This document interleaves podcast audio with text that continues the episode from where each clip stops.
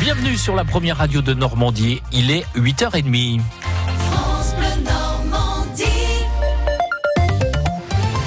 Votre journal avec Jean-Baptiste Marie. Une décision très attendue pour les salariés exposés à l'amiante. La Cour de cassation peut décider aujourd'hui d'élargir la définition du préjudice d'anxiété à toute personne qui aurait été exposée à l'amiante durant sa carrière. Des hommes et des femmes au contact de ce minéral cancérogène qui ne seraient pas encore malades à ce jour.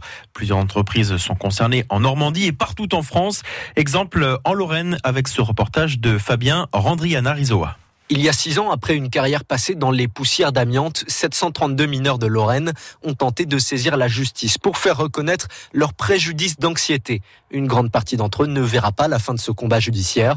Maître Tessonnière est leur avocat dans ce dossier. Les mineurs qui ont demandé l'indemnisation du préjudice d'anxiété n'étaient pas malades au moment où ils l'ont demandé. Quelques années après le début de la procédure, plus de 300 d'entre eux sont atteints de maladies professionnelles et un certain nombre d'entre eux sont déjà décédés. Donc on voit bien qu'il s'agit s'agit pas comme ça d'une vague crainte d'un préjudice éventuel et, mal documenté. Interdite depuis 1997, l'amiante est loin d'avoir disparu du paysage et continue de faire des dégâts, rappelle Alain Bobio, secrétaire national de l'Association de défense des victimes de l'amiante. Vous avez encore en France environ 20 euh, millions de tonnes d'amiante en place et euh, il suffit d'être couvreur pour euh, retirer des toitures en amiante ciment et à chaque fois ces professions-là sont exposées et souvent sans même le savoir. Selon le Haut Conseil de la Santé publique, l'amiante pourrait encore provoquer 100 000 morts d'ici à 2025. Ils avaient saisi la justice pour dénoncer l'obligation d'installer le compteur électrique Linky au nom de potentiels risques sanitaires. 180 Normands ont été déboutés hier par le tribunal de Caen. Les plaignants peuvent faire appel. Le préfet du Calvados interdit aux Gilets jaunes de manifester demain dans l'hypercentre de Caen. C'est une première depuis le début du mouvement social. Les Gilets jaunes ne pourront pas se rassembler dans un périmètre qui va en gros du château de Caen à la mairie en passant par la préfecture et la Tour-le-Roi. Vous retrouvez euh, toutes les informations sur cet arrêté sur notre site internet francebleu.fr. Une décision demandée par le maire de Caen, Joël Bruno, qui était notre invité il y a un instant.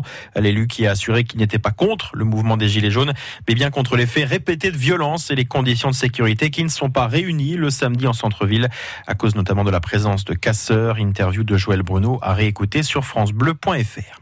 Le carnaval étudiant de Caen a rassemblé 24 000 personnes hier après-midi, pas d'incident. 200 131 personnes ont tout de même été prises en charge par les secours, essentiellement pour une consommation excessive d'alcool et de la petite traumatologie. Mais il y a eu globalement un tiers d'intervention en moins que l'an dernier. Le prix Bayeux des correspondants de guerre vient de lancer son appel à candidature. Plus de 300 reportages sont adressés aux organisateurs chaque année. La 26e édition aura lieu du 7 au 13 octobre prochain. L'affiche de cette année est une photo de l'AFP prise par Mahmoud Hams dans la bande de Gaza. Pierre Fernandez est responsable valorisation des contenus multimédia à l'agence France Presse. Et le prix Bayeux est un prix qui compte pour ses photographes énormément pour tous nos photographes et nous engageons chaque année depuis la création du prix. Et Mahmoud Hams, euh, qui est venu à Paris à la fin de l'année dernière, qui a rencontré toutes les équipes, sa direction, son président et a reçu euh, son prix, bah, était très honoré, très ému, d'autant qu'il en avait déjà reçu un en 2007. Donc il est double lauréat du prix des correspondants de guerre, ce qui n'est pas, euh, pas une mince affaire. On va vous retrouver hein, hein, de cette euh, édition 2019 du prix Bayeux des correspondants de guerre en photo sur notre site francebleu.fr. Le début du SIDA Action, 25e édition euh, de ce rendez-vous destiné à récolter des fonds pour la recherche contre le sida. Il est possible de donner sur Internet ou en appelant le 110. Le nombre de contaminations ne baisse plus en France, 6000 nouveaux cas par an. On en reparle dans le journal de 9h. Quelques mots de sport avec la Ligue 1, 31e journée ce soir, ça débute par Bordeaux-Marseille. Le Stade Malherbe ira à Nîmes demain.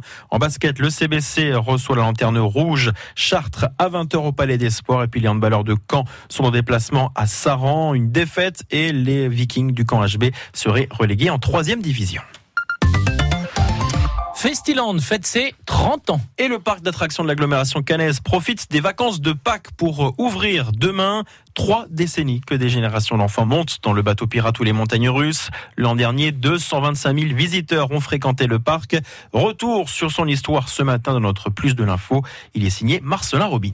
À la fin des années 80, deux couples d'amis ont une idée, créer un parc pour enfants. Parmi eux, Hervé Lebel, le terrain de Festiland n'avait rien d'un site touristique. Juste avant, en avant, c'était une casse automobile. Il y a eu un travail considérable de nettoyage sur ce terrain qui était consacré à autre chose.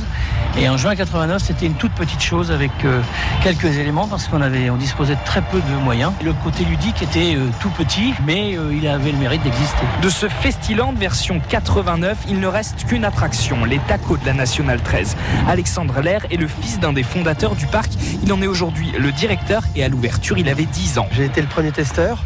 Je ne savais pas ce que c'était moi dans ma tête un parc de loisirs parce que c'était pas quelque chose qu'on connaissait dans la région.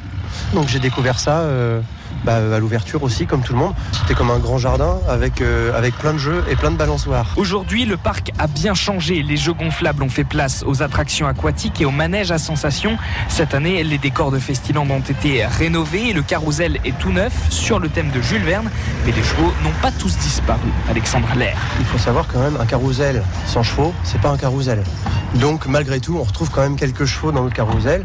Mais euh, je dirais la dominante thématique du carrousel, ce sont tous les sujets qui tournent autour de l'œuvre de Jules Verne, avec le Nautilus, avec le voyage en ballon, avec les biplans, avec le tramway, euh, le bateau, tous les moyens de transport que Jules Verne a pu euh, imaginer dans ses œuvres. Et la suite pour Festiland. En 30 ans, le parc ne s'est pas agrandi, mais les attractions y ont pris de plus en plus de place, à tel point qu'Hervé Lebel commence à se sentir un peu à l'étroit. On ne peut pas rester euh, éternellement sur une taille comme là. On a atteint les emplacements maximum à la fois de tranquillité pour nos clients